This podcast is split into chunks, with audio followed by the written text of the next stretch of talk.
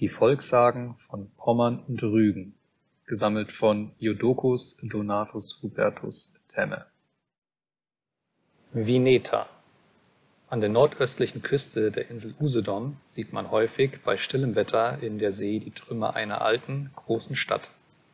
Es hat dort die einst weltberühmte Stadt Vineta gelegen, die vor tausend und mehr Jahren wegen ihrer Laster und Wollust ein schreckliches Ende genommen hat. Diese Stadt ist größer gewesen als irgendeine andere Stadt in Europa, selbst als die große und schöne Stadt Konstantinopel. Und es haben darin allerlei Völker gewohnt, Griechen, Slawen, Wenden, Sachsen und noch vielerlei andere Stämme. Die hatten allda jedes ihre besondere Religion. Nur die Sachsen, welche Christen waren, durften ihr Christentum nicht öffentlich bekennen, denn nur die heidnischen Götzen genossen eine öffentliche Verehrung. Ungeachtet solcher Abgötterei waren die Bewohner Vinetas aber ehrbar und züchtig von Sitten, und in Gastfreundschaft und Höflichkeit gegen Fremde hatten sie ihresgleichen nicht. Die Einwohner trieben einen überaus großen Handel.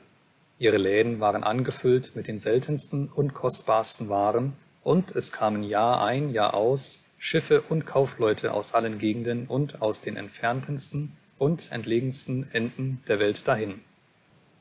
Deshalb war denn auch in der Stadt ein über die Maßen großer Reichtum und das seltsamste und lustigste Leben, das man sich nur denken kann. Die Bewohner Vinetas waren so reich, dass die Stadttore aus Erz und Glockengut, die Glocken aber aus Silber gemacht waren. Und das Silber war überhaupt so gemein in der Stadt, dass man es zu den gewöhnlichsten Dingen gebrauchte, und dass die Kinder auf den Straßen mit harten Talern sollen gespielt haben. Solcher Reichtum und das abgöttische Wesen der Heiden brachten aber am Ende die schöne und große Stadt ins Verderben. Denn nachdem sie den höchsten Gipfel ihres Glanzes und ihres Reichtums erreicht hatte, gerieten ihre Einwohner in große bürgerliche Uneinigkeit. Jedes von den verschiedenen Völkern wollte von dem anderen den Vorzug haben, worüber heftige Kämpfe entstanden. Zu diesen riefen die einen die Schweden und die anderen die Dänen zu Hilfe, die auf solchen Aufruf, um gute Beute zu machen, schleunig aufbrachen und die mächtige Stadt Vineta bis auf den Grund zerstörten und ihre Reichtümer mit sich nahmen. Dieses soll geschehen sein zu den Zeiten des großen Kaiser Karl. Andere sagen, die Stadt sei nicht von den Feinden erobert und zerstört, sondern auf andere Weise untergegangen.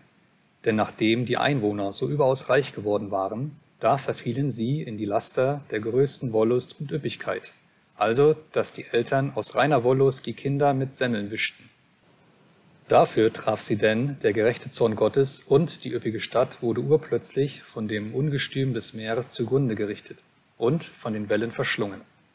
Darauf kamen die Schweden von Gotland her mit vielen Schiffen und holten fort, was sie von den Reichtümern der Stadt aus dem Meere herausfischen konnten. Sie bargen eine Unmasse von Gold, Silber, Erz und Zinn und von dem herrlichsten Marmor. Auch die eheren Stadttore fanden sie ganz, die nahmen sie mit nach Visby auf Gotland, wohin sich auch von nun an der Handel Vinetas zog. Die Stelle, wo die Stadt gestanden, kann man noch heutigen Tages sehen. Wenn man nämlich von Wolgast über die Peene in das Land zu Usedom ziehen will und gegen das Dorf Damerow zwei Meilen von Wolgast gelangt, so erblickt man bei stiller See bis tief, wohl eine Viertelmeile in das Wasser hinein, eine Menge großer Steine, marmorner Säulen und Fundamente das sind die Trümmer der versunkenen Stadt Vineta. Sie liegen in der Länge von Morgen nach Abend. Die ehemaligen Straßen und Gassen sind mit kleinen Kieselsteinen ausgelegt. Größere Steine zeigen an, wo die Ecken der Straßen gewesen und die Fundamente der Häuser gestanden haben. Einige davon sind so groß und hoch, dass sie ellenhoch aus dem Wasser hervorragen. Allda haben die Tempel und Rathäuser gestanden.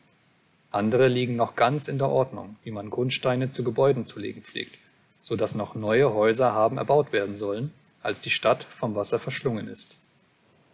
Wie weit die Stadt der Länge nach sich in das Meer hinein erstreckt hat, kann man nicht mehr sehen, weil der Grund abschüssig ist, das Steinpflaster daher je weiter, desto tiefer in das Meer hineinragt, auch zuletzt so übermooset und mit Sand bedeckt ist, dass man es bis zu seinem Ende hin nicht verfolgen kann. Die Breite der Stadt ist aber größer als die von Stralsund und Rostock und ungefähr wie die von Lübeck. In der versunkenen Stadt ist noch immer ein wundersames Leben. Wenn das Wasser ganz still ist, so sieht man oft unten im Grunde des Meeres in den Trümmern ganz wunderbare Bilder. Große, seltsame Gestalten wandeln dann in den Straßen auf und ab. in langen, faltigen Kleidern. Oft sitzen sie auch in goldenen Wagen oder auf großen schwarzen Pferden. Manchmal gehen sie fröhlich und geschäftig einher. Manchmal bewegen sie sich in langsamen Trauerzügen, und man sieht dann, wie sie einen Sarg zum Grabe geleiten. Die silbernen Glocken der Stadt kann man noch jeden Abend, wenn kein Sturm auf der See ist, hören, wie sie tief unter den Wellen die Vesper läuten. Und am Ostermorgen, denn vom stillen Freitage bis zum Ostermorgen soll der Untergang von Veneta gedauert haben, kann man die ganze Stadt sehen, wie sie früher gewesen ist. Sie steigt dann, als ein warnendes Schattenbild, zur Strafe für ihre Abgötterei und Üppigkeit mit allen ihren Häusern, Kirchen, Toren, Brücken und Trümmern aus dem Wasser hervor, und man sieht sie deutlich über den Wellen. Wenn es aber Nacht oder stürmisches Wetter ist, dann darf kein Mensch und kein Schiff sich den Trümmern der alten Stadt nahen. Ohne Gnade wird das Schiff an die Felsen geworfen, an denen es rettungslos zerschellt, und keiner, der darin gewesen, kann aus den Wellen sein Leben erretten. Von dem in der Nähe belegenen Dorf Leddin führt noch jetzt ein alter Weg zu den Trümmern, den die Leute in Leddin von alten Zeiten her den Landweg nach Veneta nennen